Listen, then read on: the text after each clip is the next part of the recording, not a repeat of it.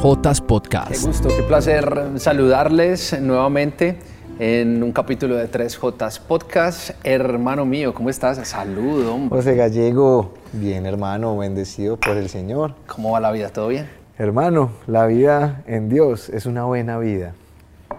Pero lo sabemos quienes hemos vivido una vida sin Dios. Es verdad. sí. Yo creo que es lo que sale del corazón de todo aquel que se ha permitido vivir esa experiencia de vida en Dios. Ojalá ustedes que nos escuchan, que nos ven eh, hoy a través del canal Televid y a quienes saludamos también por allá en la Radio Católica Mundial de WTN, yo espero que ustedes no sean como muchos, José, que pues, hemos tenido que vivir una experiencia de vida sin Dios para darnos cuenta de lo bonito que se vive con Él. José Gallego. Dicen que hay que eh, aprender de las experiencias ajenas, que hay que coger escarmiento, como diríamos acá en Colombia, de las experiencias ajenas, pero bastante que cuesta, bien difícil que es, eh, es mucho más difícil eh, hacerlo que simplemente decirlo. Hermano, qué feliz, ya decías, saludabas a todas las personas que nos escuchan a través de EWTN y a toda la familia de Televit y obviamente también a quienes siguen este podcast desde su primera temporada a través de Spotify, de Apple Podcast y de todas las plataformas de streaming. Vamos a arrancar, hermano, orando, eh, entregándole este programa, entregándole este capítulo a la J más importante de 3J Podcast, a Jesús. En el nombre del Padre, del Hijo, del Espíritu Santo. Amén. Padre bueno, Padre Santo, Padre de amor, te damos la bienvenida y te damos las gracias por permitirnos encontrarnos nuevamente en este instante, que seas tú quien inspire las palabras que saldrán de nuestra boca y que cada una de ellas pueda edificar y tocar aquellos corazones de las personas que te escuchan. A ti, Santísima Virgen María, te agradecemos por abrazarnos y entregarnos siempre tu cariño maternal y te pedimos en este instante que nos tomes de la mano y nos lleves a Jesús, que le susurres nuestro nombre al oído a tu Hijo Jesús. Amén, amén y amén. Hermano, hemos escuchado y hemos leído también en la palabra, en diferentes fragmentos, en diferentes versículos, la palabra sal, también la palabra luz. Eh, hemos escuchado incluso al Papa Francisco decir que estamos llamados a ser luz y sal del mundo. De hecho, acá en Televit hay un programa que se llama así, pero yo quisiera que comenzáramos introduciendo este espacio contándole eh, a las personas que nos ven y nos escuchan qué significa ser luz y sal del mundo, atender al llamado que nos hace el Señor de ser luz y sale el mundo, de salar, de ser la sazón que necesita este mundo.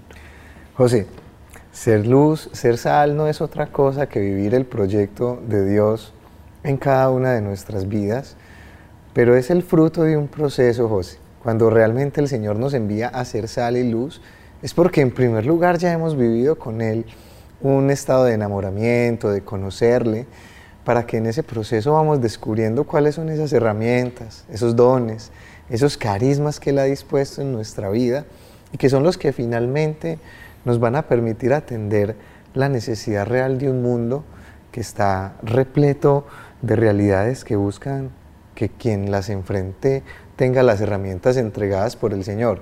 José, ¿cómo vamos a hacer sal o cómo vamos a hacer luz si primeramente no dejamos encender esa luz en nuestro corazón? Creo que el Señor en su Evangelio es muy claro cuando nos invita en primer lugar a pasar tiempo con Él, porque ese tiempo de calidad que pasamos con Dios es el que va encendiendo esa lámpara en nuestra vida y finalmente Él va a tomar esa luz que Él mismo enciende y la va a colocar en el lugar que le corresponde, hermano. Me encanta, me encanta algo que acabas de decir y es precisamente que es el Señor quien debe encender la luz en nuestro corazón para nosotros poder llegar a ser luz y sal del mundo. ¿Por qué? Porque en muchos momentos, eh, pues estamos por nuestra vida, eh, es muy normal que nos hagamos preguntas, es muy normal que ante diferentes acontecimientos que vemos en el mundo, usted quizás madre, padre de familia, joven que está viendo y escuchando este episodio de 3J Podcast, ante un montón de cosas que suceden, se puedan preguntar, bueno, pero ¿qué hago yo? ¿Qué hago yo con estas personas enfermas? ¿Qué hago yo con tantas personas que hoy en día están pasando hambre? ¿Qué hago yo con tantas circunstancias que me afectan no solo emocionalmente, sino también mentalmente? Porque tengo un pensamiento constante de cómo ayudarlos y quizás quisiera yo mismo sentirme o hacerme de pronto, humanamente hablando, de un día para el otro, el salvador del mundo pero nos acabas de entregar una clave y un tip muy importante para que precisamente pueda hacerse realidad en nuestras vidas aquello de que no se enciende una luz para ponerla debajo de la mesa. ¿Qué debemos hacer en un principio cuando tantas dudas quizás nos agobian?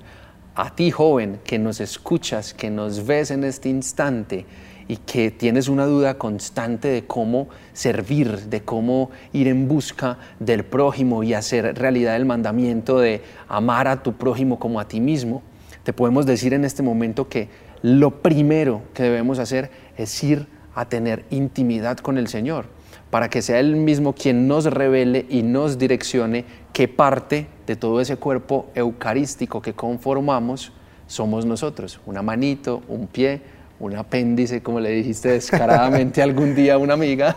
Así es, José. Yo creo que es importante entender que el apóstol Pablo nos hace un gran regalo cuando nos permite buscar esa identidad dentro de ese cuerpo místico que somos como iglesia.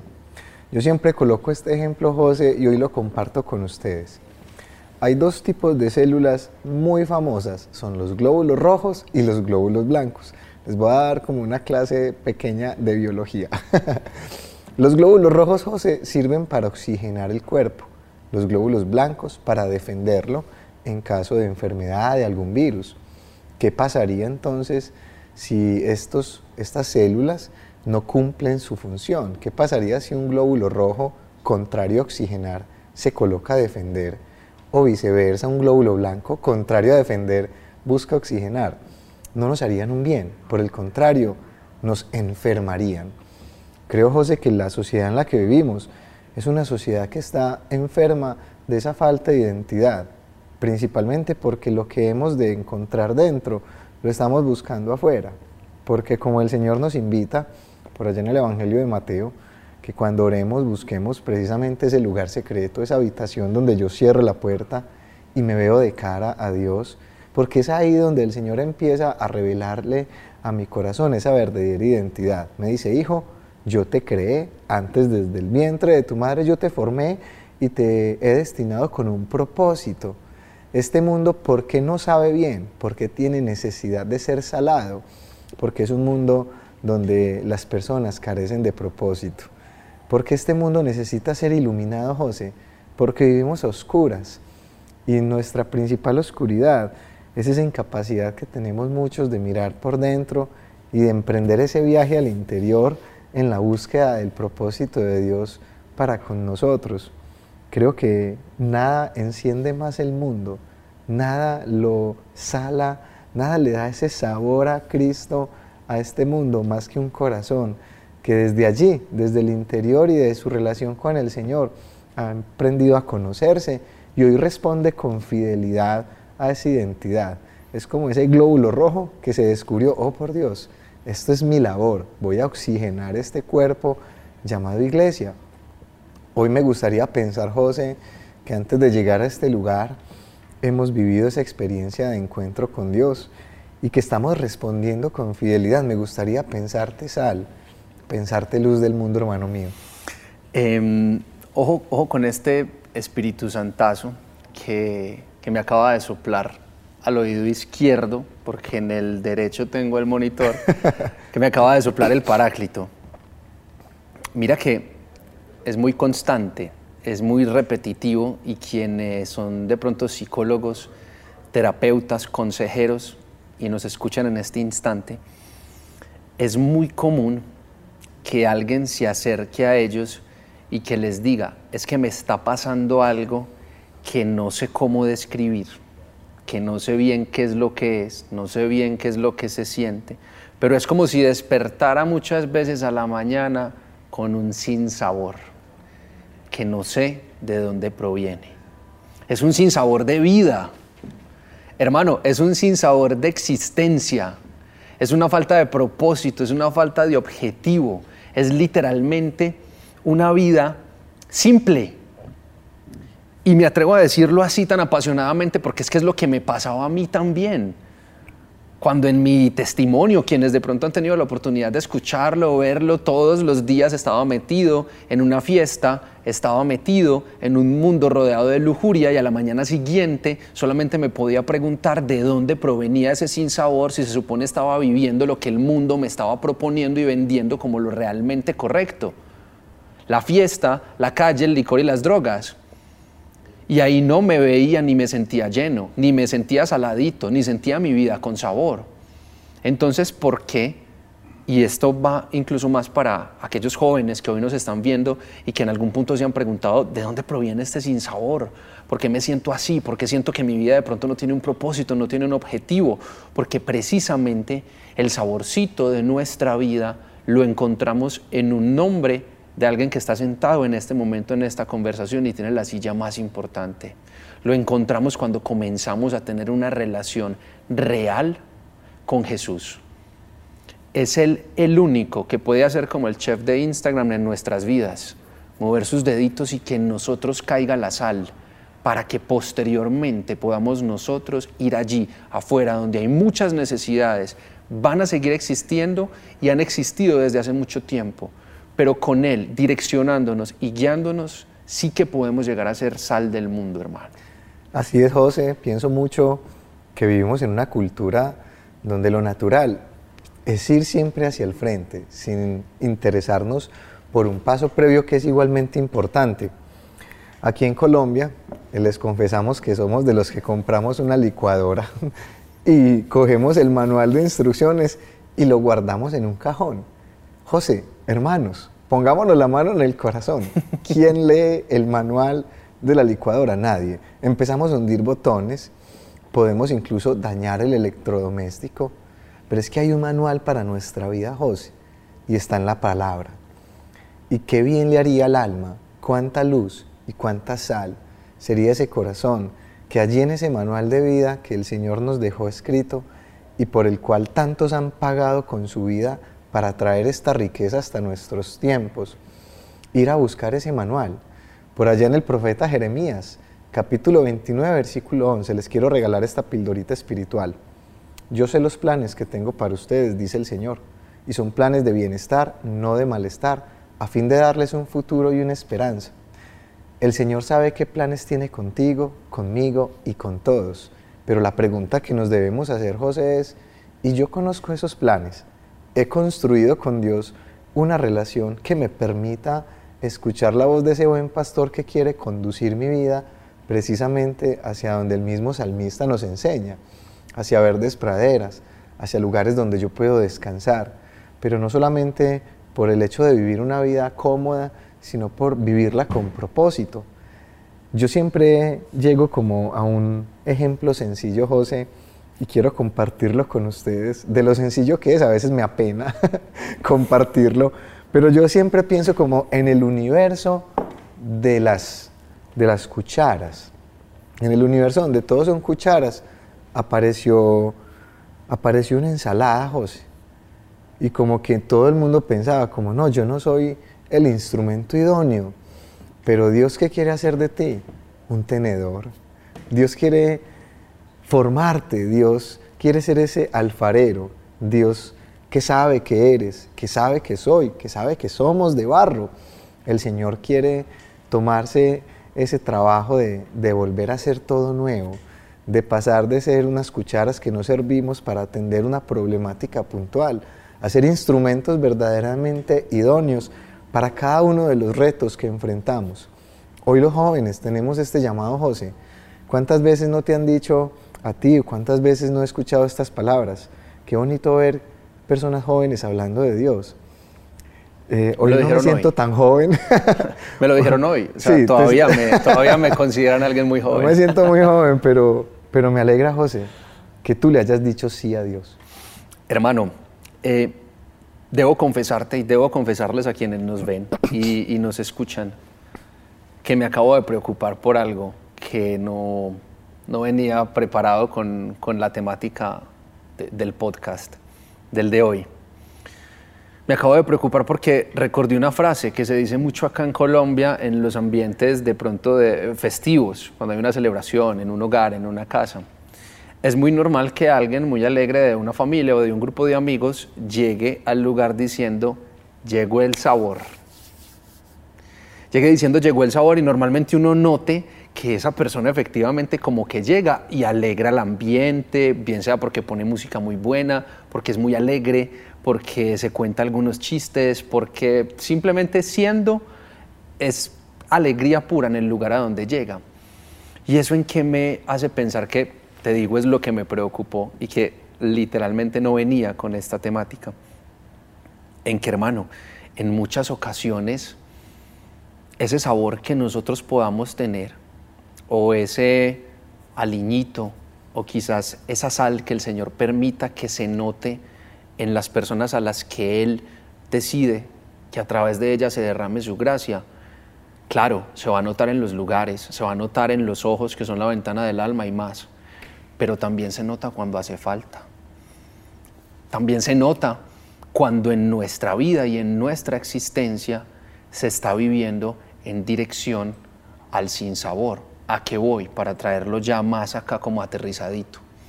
A que cuando estamos precisamente viviendo muchos de esos momentos en los cuales nos preguntamos por qué mi vida parece que no va para ningún lado, parece que no tiene sentido, porque experimento este sinsabor, no es una situación únicamente tuya, ni es una situación solamente mía.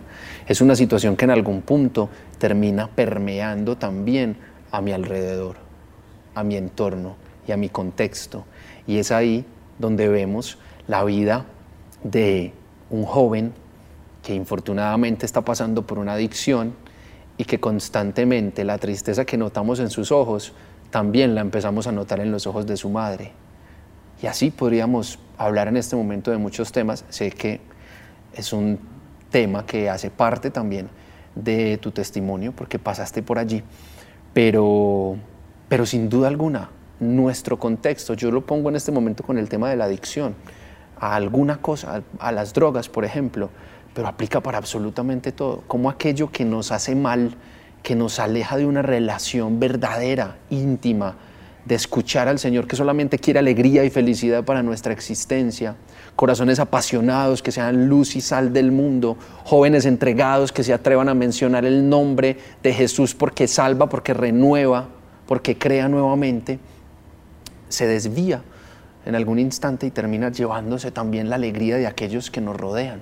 Piensa en un padre adicto al alcohol, como su familia también en ciertos momentos experimenta la tristeza incluso desde antes de que el padre se lleve una copa a su boca. Claro que sí, José. Esta realidad es algo que golpea a yo creo que todas las personas. Desde lo que decías, desde mi testimonio, yo sé lo que es no tener sentido de vida no vivir con propósito, no sentir que soy sal o luz de una forma positiva para las personas que me rodean. Por el contrario, sentir que eres un instrumento que lo que está causando es dolor, división, sufrimiento.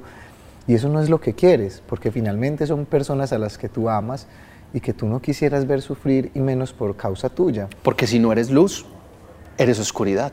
Así es, José. Con el Señor no hay tres caminos. O estamos o, caliente o frío. Calientes o fríos. Así es, José. Y yo creo que nos falta mucha radicalidad para vivir verdaderamente estos principios que el Señor dio su vida por enseñarnos. Creo, José, que lo que cambió mi vida, lo que cambió la tuya y lo que ha cambiado la vida de muchos que nos escuchan, que hoy nos ven, ha sido en primer lugar ese encuentro personal con Jesús.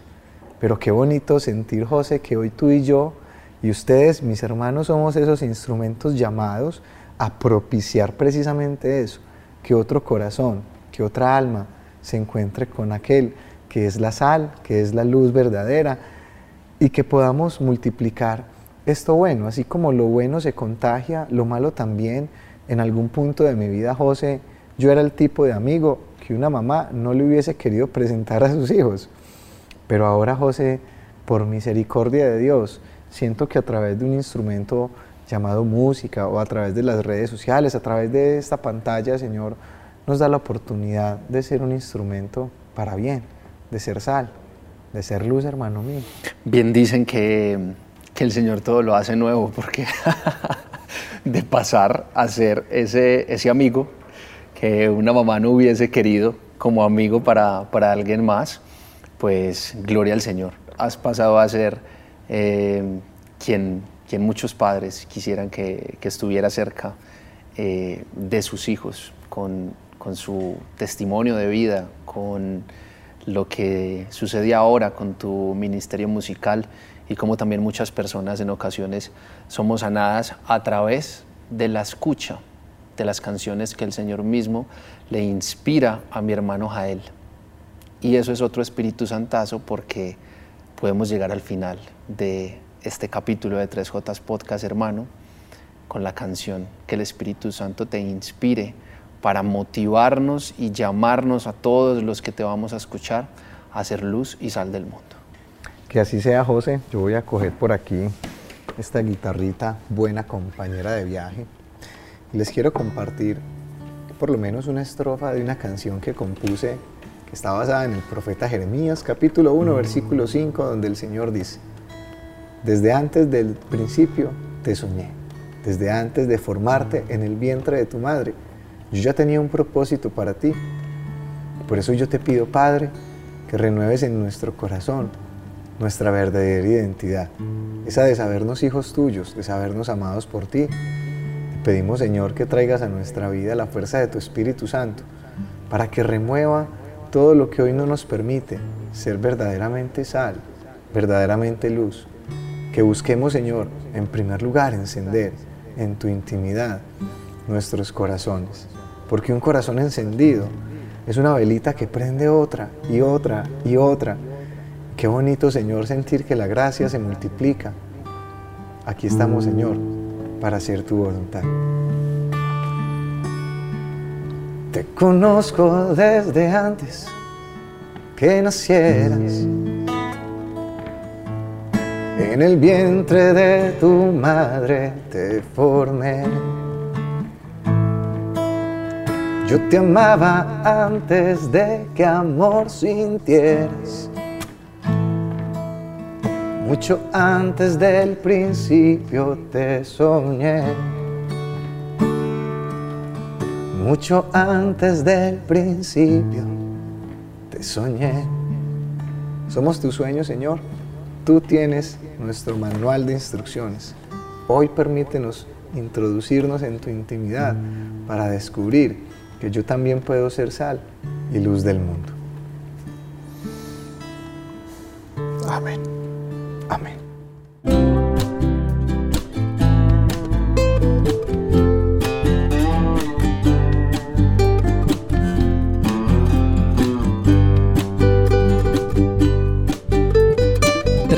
Tres J Podcast.